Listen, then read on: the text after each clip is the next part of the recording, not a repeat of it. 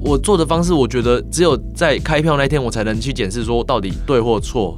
因为有时候你自己觉得说很有逻辑，哦，也 很有效率，你也自己觉得说很棒。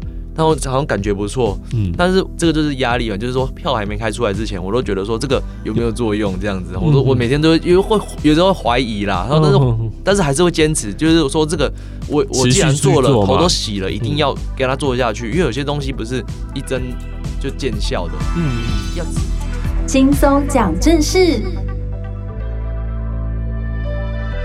年底大选如火如荼展开，民进党在花莲县推出的县议员参选人名单当中，可以看到新秀和老将。今天来的这一位，如果看他的年纪，他是新秀。但是如果对于政治事务的了解，他可是有好多年的经历了。过去曾经担任民进党中央党部社运部的专员，民进党林非凡副秘书长办公室的助理。在投入选战之前，他是立委范云花莲服务处的副主任。今年他只有三十一岁，而且才刚过生日而已哦。欢迎王格志，格志你好，听众朋友大家好，我是王格志。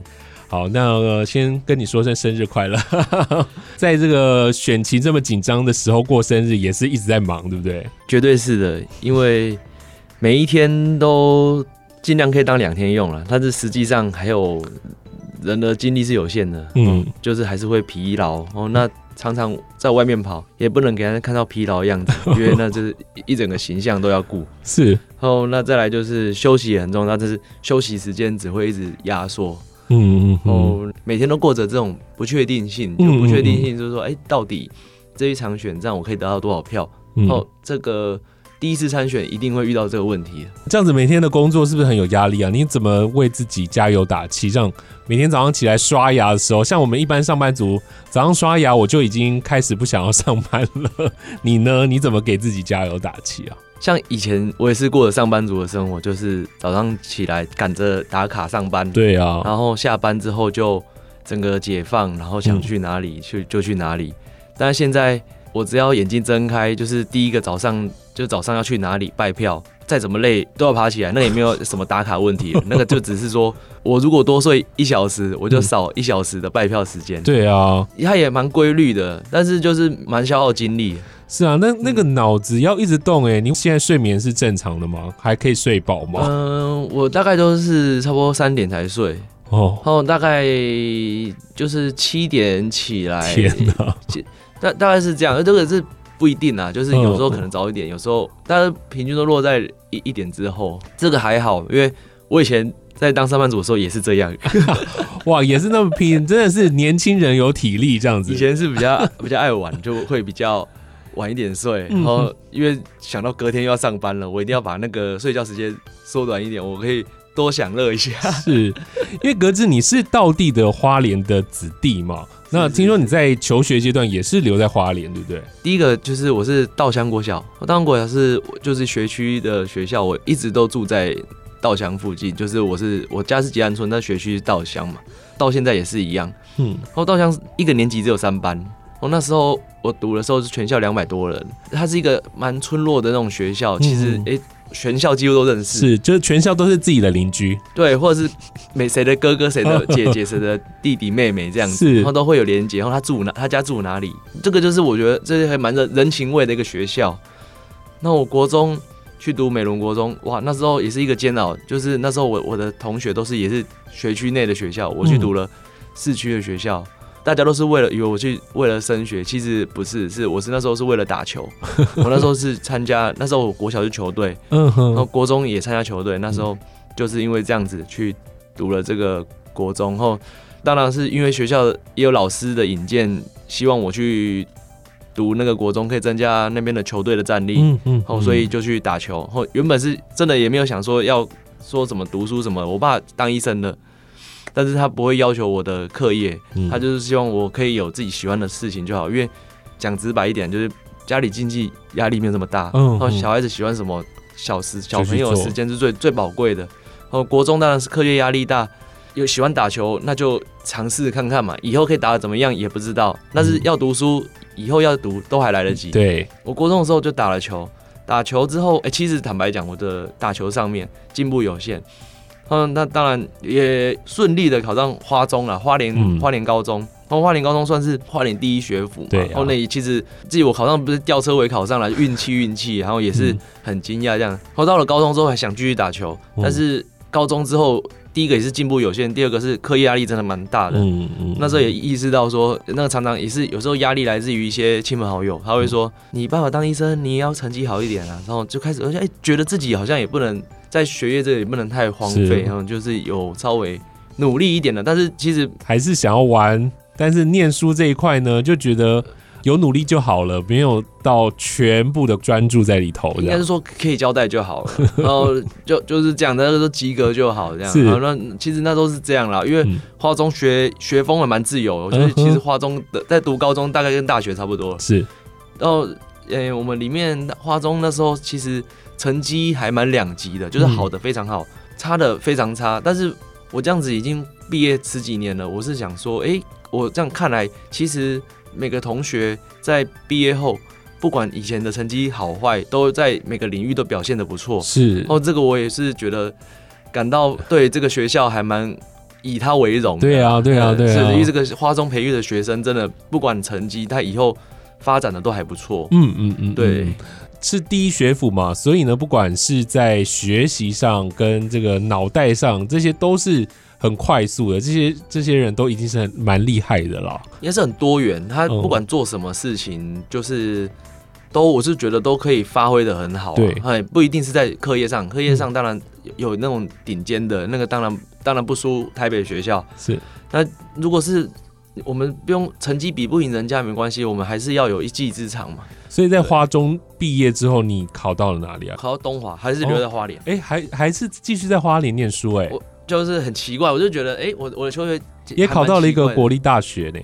因为我们花中基本上有百分之九十的人都是去外地念书，嗯，不会有想留在花莲，因为在花莲待久，但是说，哎、欸，花莲这个地方就不不可能，即使考到东华也不会选东华，嗯嗯。我那时候我选东华也没有考量到什么啦，就是考量到它还是国立的这样子而已，也那时候也没有想到，其实那时候我对人生没有什么方向，那就是考到哪里就读到哪，然后。就也不知道以后，我还没想象中毕业后要干嘛。对，然后那就是读东华，然后读东华之后，哇，那个，嗯，继续打球，耶，继续打球，但我不是打羽球，我是打垒球，嗯，然后垒球也是打了四年，然后也有参加，也是也是参加校队，嗯，我这次有一个口号叫做议会的 MVP，这这个口号，我下这个口号之后，还蛮多。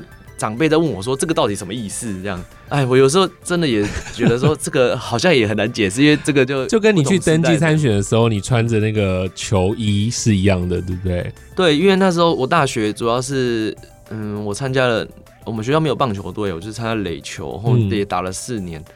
我印象最深刻是那时候我大三的时候，那时候就开始有学弟在学弟在后面嘛，然后我们就是学长了，有时候。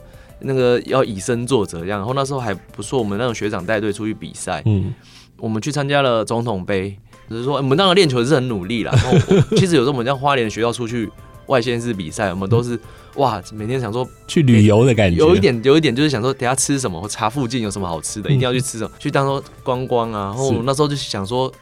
回想那时候的那个心态是赶快输一输啊，赶快去吃，比一场就好了，赶快剩下的时间就可以出去玩。对对对，我们那时候想说，赢不要赶快输一输，赶快去去玩这样子。然后我们都想说去哪里玩了，结果越想输，哎、欸，越越一直赢，赢到最后就冠军了，太厉害了。那是总统杯很重要的杯赛，因为对手不是一般般的。嗯，那时候我们因为哎、欸、拿到冠军。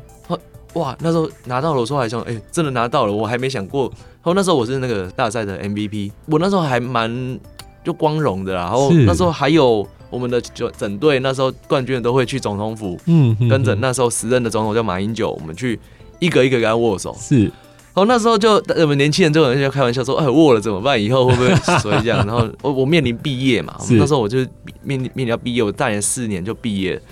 然后毕业的时候，我就其实我对。毕业也没有什么想法，嗯，就想说先当兵。那么当兵那时候，我我就因为我同学都当替代役，我都很想当替代役，我觉得好像当替代役很爽，嗯，我就去抽签，那就我就抽中，就是我就少数没抽到。哦，你是没抽中的，对对对对，我就去，啊，就默默默就去当当陆军了，然后就当了一年这样子。是。当了一年之后，我就那时候也没有在工作，我就回花莲，我就在家里。然后我妈妈开了一个咖啡厅，我常常在那边去那边帮忙。嗯，哎，因为我爸有参与一些也是政治的社团，那时候民进党中央党部的主管，然后就来这边喝咖啡。嗯，我就在那边闲晃，就是这个也都没有胡乱，就是说，就是我在那边闲晃，然后刚毕业，然后呢他就看到看到我就跟他哎，就是打。话家常打招呼这样，哎、嗯欸、你哎、欸、你儿子哦、喔、这样子刚毕业，哦他就说哎、欸、有没有兴趣加入这个？嗯，然后我对这个其实没有那时候还没有什么想象，说你们要干什么。嗯，我只是觉得说这个工作很特别，大家会对这个工作可能会觉得很神秘。对啊，我听到蛮有兴趣的。我其实我对政治不是陌生啦，因为我都会关心。就刚好他们有缺，后我就进去。也是在花莲工作吗？没有在，就是北平东路的那个中央党部。党部对，然后那时候。我们的部门是处理社团的业务，嗯。嗯，当然进去什么都不懂，有很多前辈带，也很感谢他们，就是一路让我这样做了四年这样子，然后到里面也顺顺利利的。之后的转折点就是在林非凡担任副秘书长的时候，嗯，那时候我去他的办公室当助理，助理，对，然后那时候我在那边当了助理也一阵子这样，然后那当助理当时做一些比较基础的工作，就是规划行程啊这种，嗯。来帮老板顾前顾后这样子，然后其实就就是算是也是就觉得他一一份稳定的工作，然后那一个转折点是因为那个我们飞帆副秘是跟范云老师是认识的，是，然后那时候有听到说，哎，那个范云委员他要他要他是不分区有一个责任是要认养一个监控选区，嗯嗯，所以委员就选择了花莲，嗯，然后我听到这个，我其实心里就是想，哎。可以返乡回去努力看看，这样。对，哎、欸，这个好像可以有什么发挥的，但是我也不知道发挥什么啦，就是、嗯、当下就觉得是一个机会、呃，对对对，然后就是后来就介绍认识给范云委员，然后也是有 interview，就是在面试当中就也顺利这样，嗯哼哼，前面的三份的工作是有不一样的东西，对不对？我我觉得是在在中央党部工作的时候大同小异啦，然后它是一个。嗯遇到选举就选举，然后不是选举年的时候就是经营，呃，人脉组织这样子。是，然后那如果是当立委的助理的话，是处理选民服务，然后处理选民服务是我我也是边做边学习，嗯，很多事事情也是边做边学习，然后边跟老板的老板要什么，也要跟老板有有一个默契，嗯，然后这个也是要一段时间的配合磨合，对对对对，然后那就是学这个东西，因为。我们还是属于是人家的幕僚，也是要配合老板要的东西。然后我们不能说自己做主啦，我们要尊重老板，然后也要去跟选民接触。是，那我觉得这是一个很好学习，这个是从事政治工作基本幕僚要该有的一个纪律，对对，跟素养。是对，这样听起来，其实你过去接触人跟经营关系这件事情是一直在持续在做的。那再回到了花莲啊，你应该比其他的。人更了解花莲，更了解民意喽，对不对？民意来讲，我不敢讲说了解啦，因为我毕竟我第一个那时候也也二十几岁而已。呃、你要说多了解，也没有全盘的，都是很多都是以前的数据来分析，或者是我自身经验。但是我自身经验样本数还不够像老人家这么多。嗯。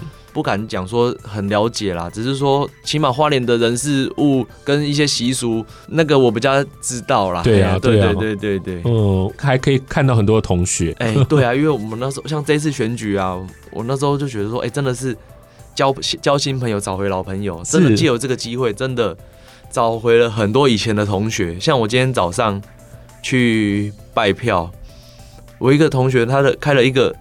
呃，机车店，嗯，很呃新开幕没多久，那开到我家附近，我我都，我是我就想说，哦。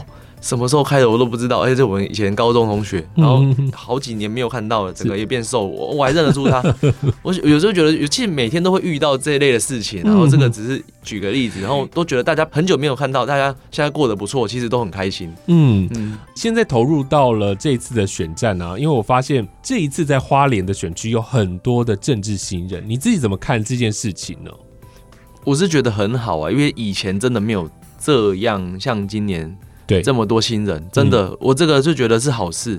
同选区会竞争难免嘛，但是我觉得其实我们遇到的互相鼓励。年轻人其实我自己原本还没参选之前，我觉得参选好像就选就是照个流程走完之后，应该还蛮好选的。因为我以前在党部在工作的时候，我看到我都是以旁旁旁观者的角度去看这些他们选举的人，我不知道其实内部他们的心理是怎么面对这个选举的，候选人他怎么面对这样的选举，我都看不到，我只看到他的团队，他的。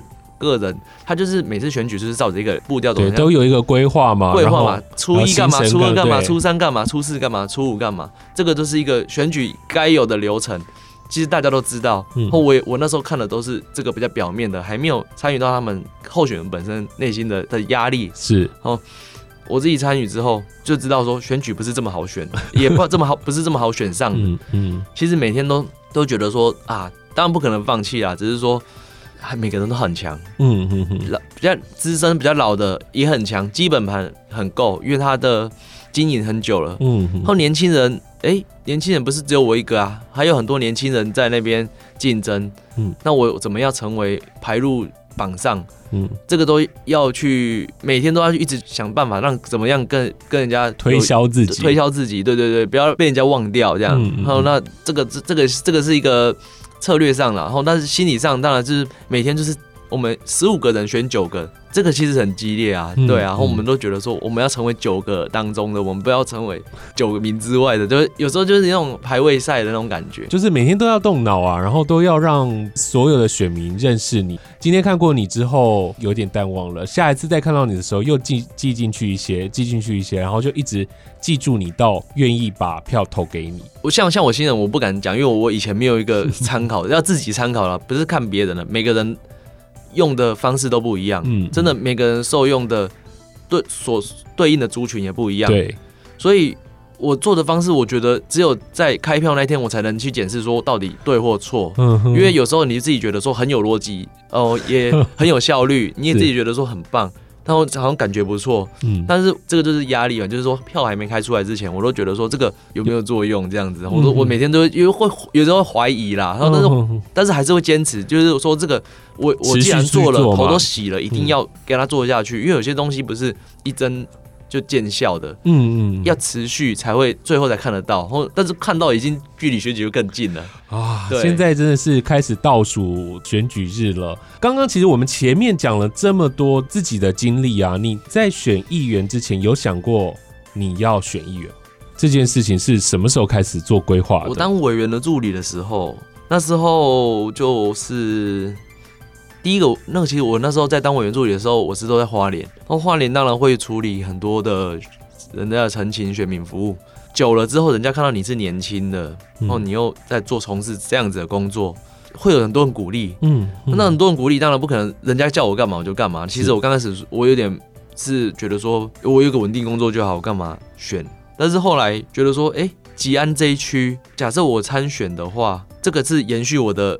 也是延续我现在的也工作跟服务，嗯，后我可以自己做主，重新规划，嗯、对，规划一个新的服务形态给给这边的选民，因为选民这边的选民以以往就是讲的，大家觉得认为民意代表就是该做什么东西，嗯、呃，有时候老的就是说民意代表就是盖官说啊，嗯，就是让我很威风啊，是，哎，我认识民意代表，我可以他站我旁边，我就可以，就是这种走路很摇摆这样子，嗯，但是我觉得。我不可能做这种事情，我我主要还是服务选民，但是我可以用理性沟通的方式，然后刺激我们这边在地人思路，对思维，其实完成的效果都一样啦，结果是一样的，但是在这个过程当中有不一样的方法嘛，对不对？有不一样的方法，然后年轻人有年轻人可能有新的想法，但是你要你要给我做做看，你才知道，你不能不是说。啊，年年轻人没有经验就什么都不知道，这个就是你要给年轻人，有年轻人不管是谁哦，阿猫阿狗，只要是年轻人进来，这个是前提，只要有有新人进来，一定有新的想法。没错，对，这个人家都大家都有脑，不是只有老的人才有脑。嗯，有年轻人进来，他有一定的想法，因为他有他的压力在，是有他的选民压力。假如他当选，这些支持他的人都是他的压力，四年后又要考验一次，他不可能荒废在那边，他也不会说很自私的只做自己的事情。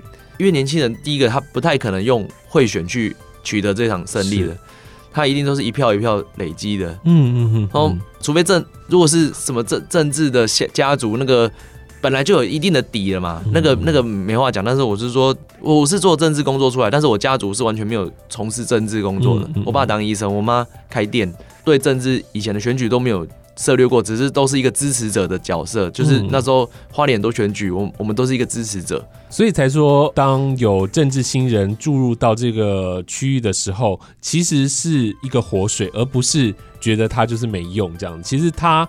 进来这个地方，可以帮助这个地方有更多的想象，跟更多可以发挥的地方。可能过去没有想过的事情，现在可以让年轻人来做。我在遇到一些选民，他会说，看到我年轻人，他会说，现在要给年轻的啦。他说老的没有用了。其实我这样子也会纠正他，我说其实不是这样的。这个多席次的民意代表选举，我们这边选九席，全部九席都是老的，那那不好。我如果全部都小屁孩、年轻人也不好，嗯，里面应该有男女，也要有老中青，这样子才是比较健全的结构，没错。因为你每个声音你才听得到，嗯，你不是全部都老的，只有顾着自己的裙带结构而已，嗯，你有老中青的话，他是很他哦，他是很多元，他是监督政府的一个角色，是。他根本不是官，在乡下的地方都会觉得说议员是一个官，但是我是说他其其实也没有什么权利，他是。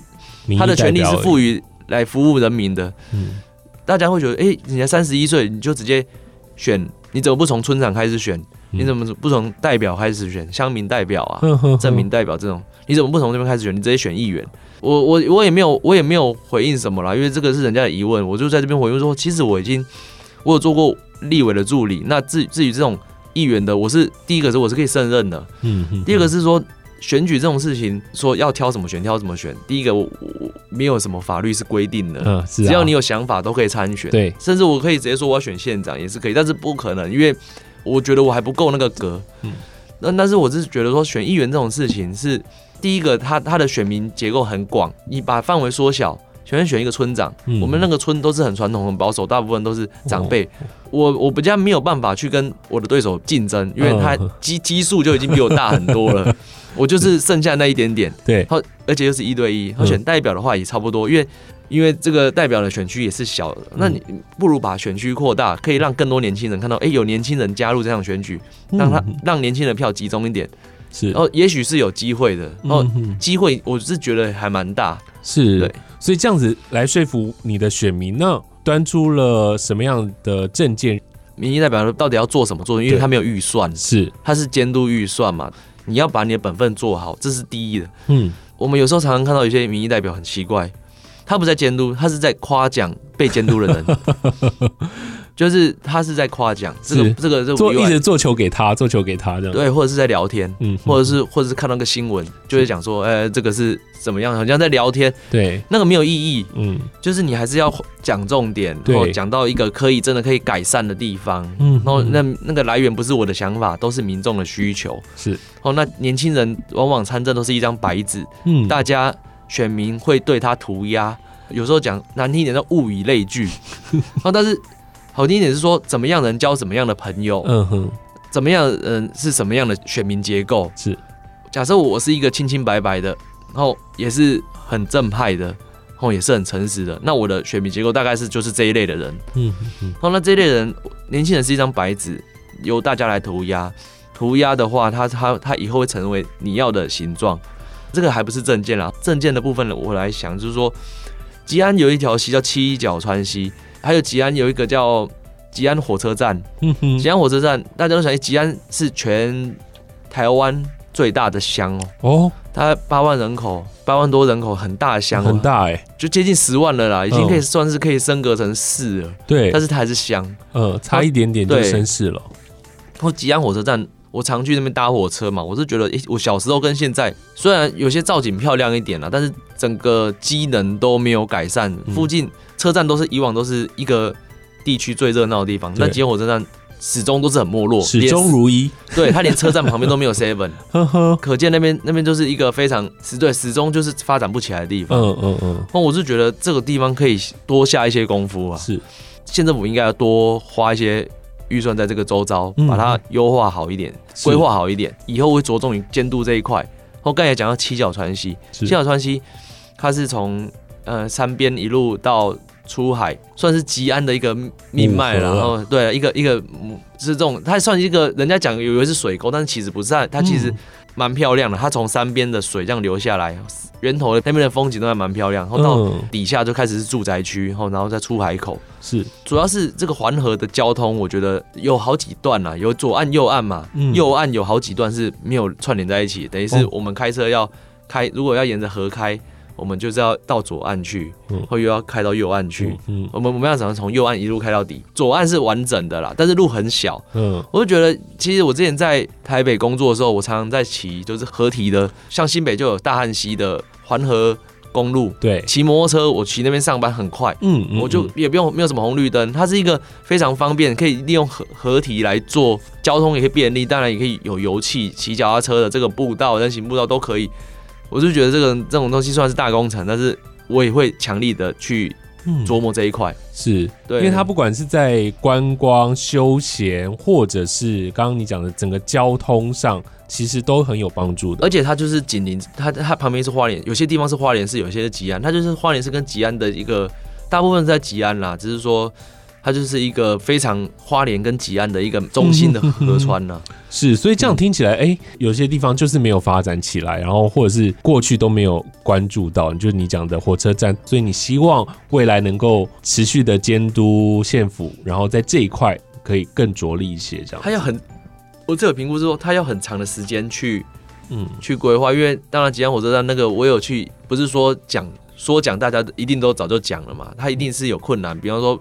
吉安的那个班次，快车的班次少，哦，然后再来就是站体也小，然后加上吉安没有前后站，它只有一个前站，就就只有一个出口。因为其实铁路它是一个左右边都是会受阻碍的，嗯，前站后站都会影响到，它它没办法串联到，它就像一条河一样，只有一个小崩坑啦，那小崩坑车子太高还过不了，嗯嗯嗯，所以吉安那边，那么我是觉得是可以好好规划，有时候。甚至之前有讲说，哎、欸，铁路高架化之后会不会比较好一点？但是我觉得有时候等到那时候，不知道等到要等多久。很久。这个有些东西是要效率要快，不是说一直在想，一直在想。嗯哼哼。对，然后那也要一个强力的监督者去 push。是，没错，就是我觉得就是要有有人去讲这件事情了。对我，我还有个证件，我是觉得还不错。很多人都讲说，让年轻人回流，创造青年就业机会，这个已经十年前都讲过了。是。我就觉得有时候这种东西就是口号而已，口号啦，因为你没有没有完全没有成效嘛，你没有一个产业进来，你交通也不变的话，加上大都市的吸引力的话，讲我自己，我在这边如果我选不上，我面临到要工作的话，也有可能也也不会往都市跑，对我也是往都市跑，所以我就说这种这种事情每个都在讲，但是。从来没有看到效果，嗯，那我我不如就换个角度想，我是青年参选，我参选之后，我有个很重要的责任是，我要拉更多年轻人来投入下次的选举，嗯哼哼哼，不管更多的青年能够投入到公众事务当中，让大家更认识自己的这一块土地，对，不如就这样做，这样做第一个也是创造青年的就业机会啊，是，第二个也是选举，当然我是觉得选举也是。一个很苦的事情，也是要花钱的事情。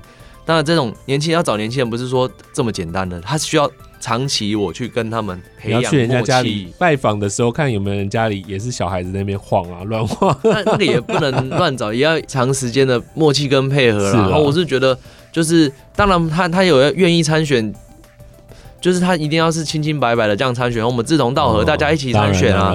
然后要竞争的时候，大家会一起竞争嘛。嗯，这样子。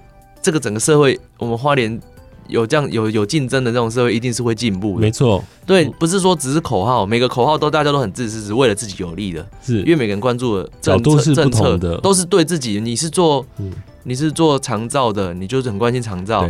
你家有老人，你就关心长照。假设你是做观光游戏的，你就关关心观光，其他你就觉得不重要。嗯。所以我觉得这种带越多年轻人来参与，它是会促，起码会促进年轻人这一块，因为年轻人的思维都会进去。这件事情很棒，就是因为其实现在真的有蛮多的年轻人想要回家工作，然后想要返乡，但是有什么样的工作大家都不知道。然后你希望带着大家一起进来这个地方，一起为公众事务来努力。今天真的很开心跟你聊哦。那在最后，我想要问你现在怎么看待接下来的这个花莲的选情呢？然后你自己对于你自己整体的选情评估大概是怎么样？可以做到选人不选党的话，民进党其实早就可以在花莲有一番天地了啦。是，是，对啦。然后那我只是觉得，因为政党这种色彩，还有一些意识形态，嗯，很多人会看这一块，没办法把重心看在参选这个人的身上。嗯哼哼哼哼。我们选举是要取得比较相对多数才会当选，所以我们要。有一半的选民是认同你的才会赢，然后呢，我是觉得这次现场候选人古拉斯，我是非常高的评价，嗯，因为我很我最欣赏他一点是他各种语言都很精通，而且都讲的有模有样。你从学语言，学语言也是一个不简单的事情，他可以把语言这一块讲什么话就讲得非常的，不管是本土语言、嗯，国际语言，全部都可以讲得非常好，代表他在。其他领域同用同样的态度去面对的话，都会做得很好。我是看到这一这一点啦，加上，呃，我就觉得他的抗压性很高。嗯，花莲这边要选县长，真的不是一个很简单的事情，尤其我们的政党，嗯，要去选这个花莲县长，真的是第一个幅员辽阔，嗯，第二个是又没有什么基本盘，又没有组织，嗯嗯，你要再跟现任的打，现任的花十几年在经营，因为他已经当了好久了，是，然后他有。老公跟老婆，他们就是他们两个人的加持下，对，可以更强。然后一个人要面对两个甚至一个群体，嗯嗯嗯，我是很佩服古拉斯现场参选的。是，听起来就是很辛苦啊。那你也要很努力。我也是很努力，因为因为我面对的都是一些呃实力派的一种地方待很久的这些前辈。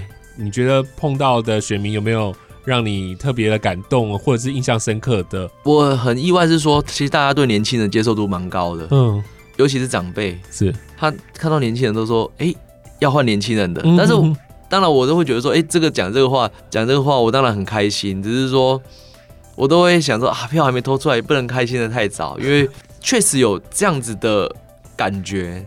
我这个不不夸张，就我在这边讲，就是也有人这样讲。